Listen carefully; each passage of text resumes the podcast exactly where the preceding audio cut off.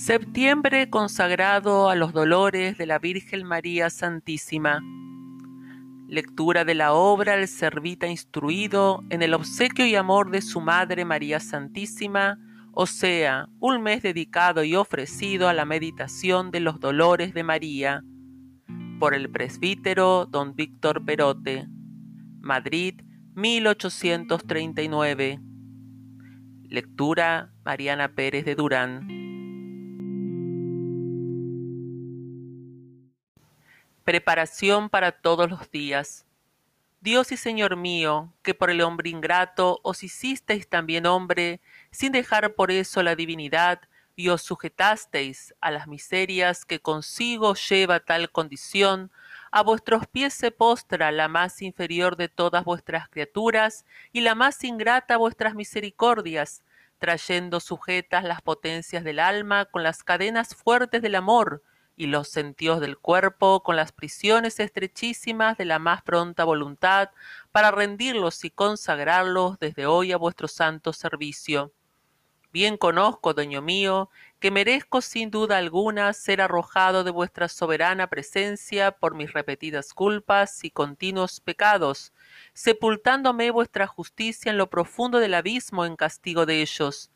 Mas, la rectitud de mi intención y el noble objeto que me coloca ante vos en este afortunado momento, estoy seguro, mi buen Dios, Dios de mi alma, suavizará el rigor de vuestra indignación y me hará digno de llamaros sin rubor Padre de misericordia.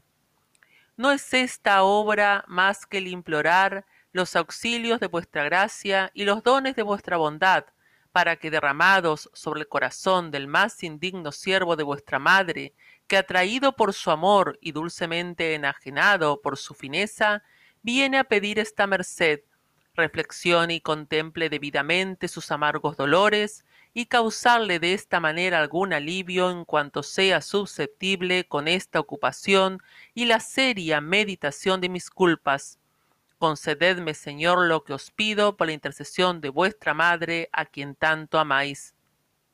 Y vos, purísima Virgen y afligidísima Reina mía, interponed vuestra mediación para que vuestro siervo consiga lo que pide. Yo, amantísima Madre de mi corazón, lo tengo por seguro de vuestra clemencia, porque sé que, que todo el que os venera alcanzará lo que suplica, y aunque esté en la tribulación, se librará de ella. Pues no tenéis corazón para deleitaros en nuestras desgracias, y disfrutáis de tanto poder en el cielo, que tenéis el primado en toda nación y pueblo. Feliz mil veces si acierto conseguir vuestras gracias para emplearme en tan laudable ejercicio. Derramad, Señora, sobre mí vuestras soberanas bendiciones, muévase mi alma a sentimiento en la consideración de vuestros santísimos dolores, inflámese mi voluntad para amaros cada vez más. Entonces sí que os podré decir, oh Señora, yo soy tu siervo, consiga yo en fin cuantos pido, siendo para mayor honra de Dios y gloria vuestra, como lo espero, consiguiendo seguro la salvación de mi alma. Amén. Reflexión para el día décimo tercero dolor y desconsuelo de María Santísima por andar su Hijo Jesús de Herodes a Pilatos. Desde el pretorio de Caifás llevaron a Jesús, sus enemigos, al de Pilatos, preguntando éste la causa de su prisión y contestándole a aquellos que conmovía a todo el pueblo enseñando desde Galilea hasta aquel lugar doctrinas subversivas, volvió a preguntarles si aquel hombre era Galileo, y respondiendo ellos que sí, lo remitió Herodes, de cuya jurisdicción era. Este bárbaro juez deseaba mucho la ocasión de ver a Jesús por la fama tan grande que había oído de él corría, y así al momento que le tuvo en su presencia se alegró infinito, y después de haberle preguntado varias veces e instándole para que a su vista hiciese algún milagro, viendo que no le daba respuesta ni satisfacía su curiosidad, se burló del divino Redentor teniéndole por loco, y mandó le vistiesen con una vestidura blanca y le devolvió así a Pilatos.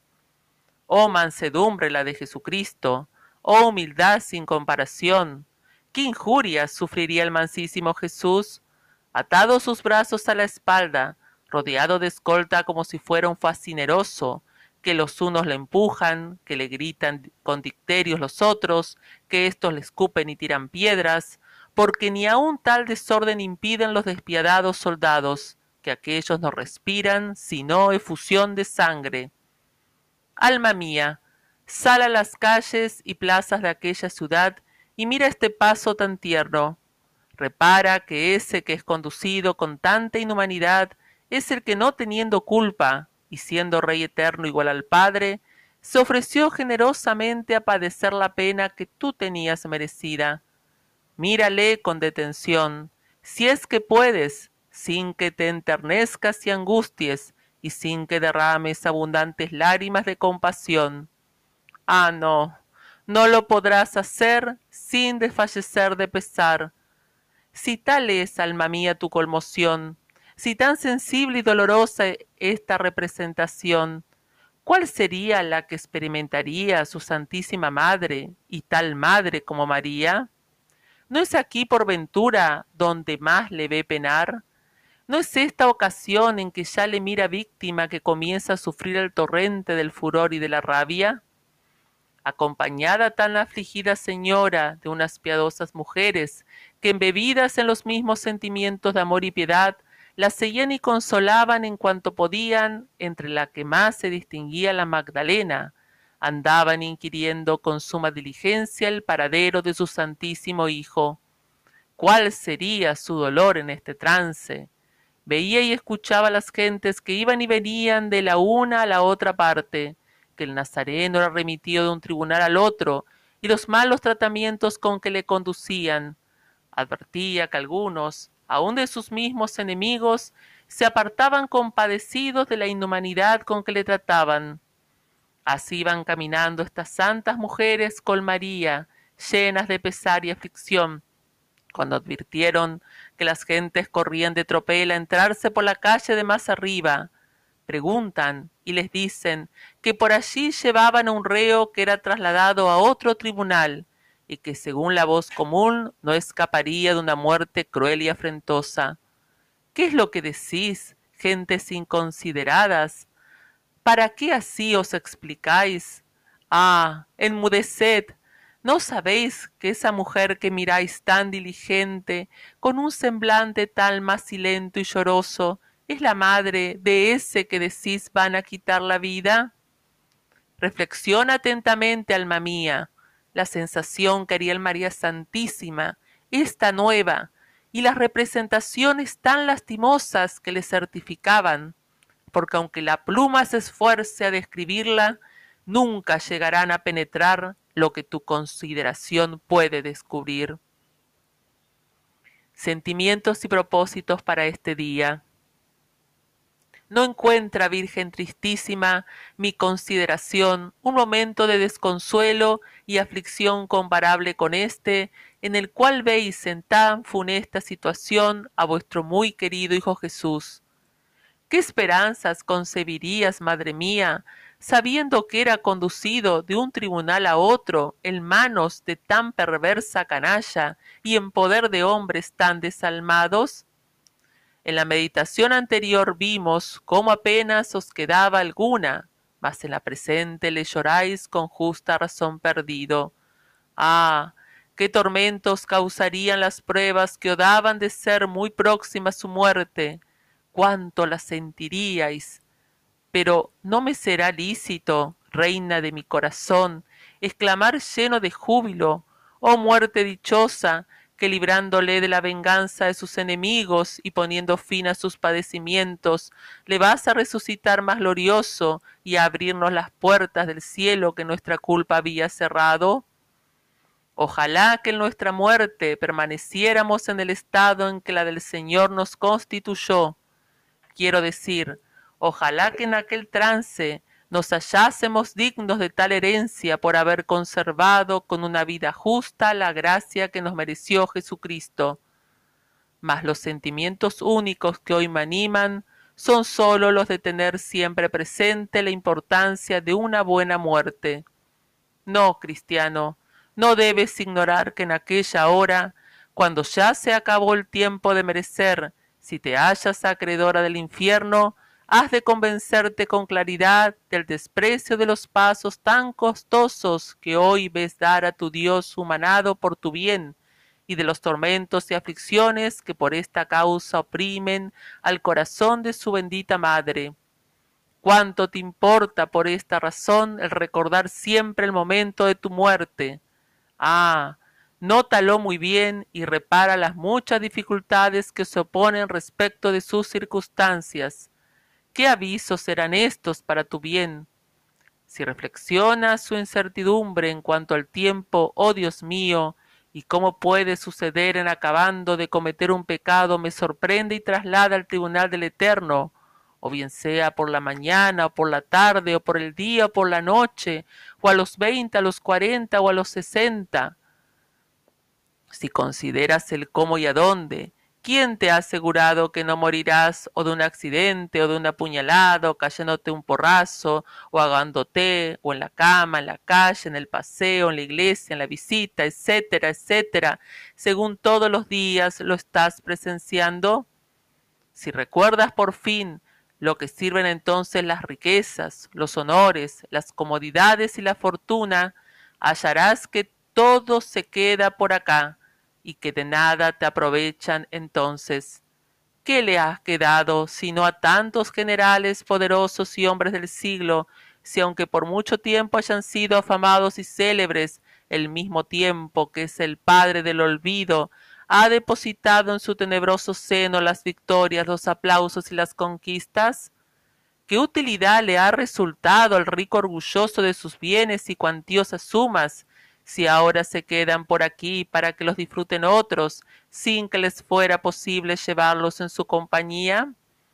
¿Qué ventajas le han resultado al voluptuoso, al rencoroso, al murmurador, al envidioso y al que tanto aborreció la religión de Jesucristo y sus máximas de sus vicios y locuras? Oh, ¿Cuántos en aquella hora desearían no haber cometido tales culpas y haber dado oído a tantas verdades como les anunciaron los predicadores y libros santos? Con que de aquí, alma mía, la consecuencia es muy natural, con que sólo en aquella hora te aprovecharán las obras buenas y santas, con que si yerras el golpe, entonces tu, tu error es para siempre inevitable con que según es la vida, así es la muerte, pues desde ahora, Virgen dolorosísima, he de vivir empleado en tan santo pensamiento. A mí no me asustará, madre mía, porque estoy seguro de que si vivo bien es el principio de mi felicidad.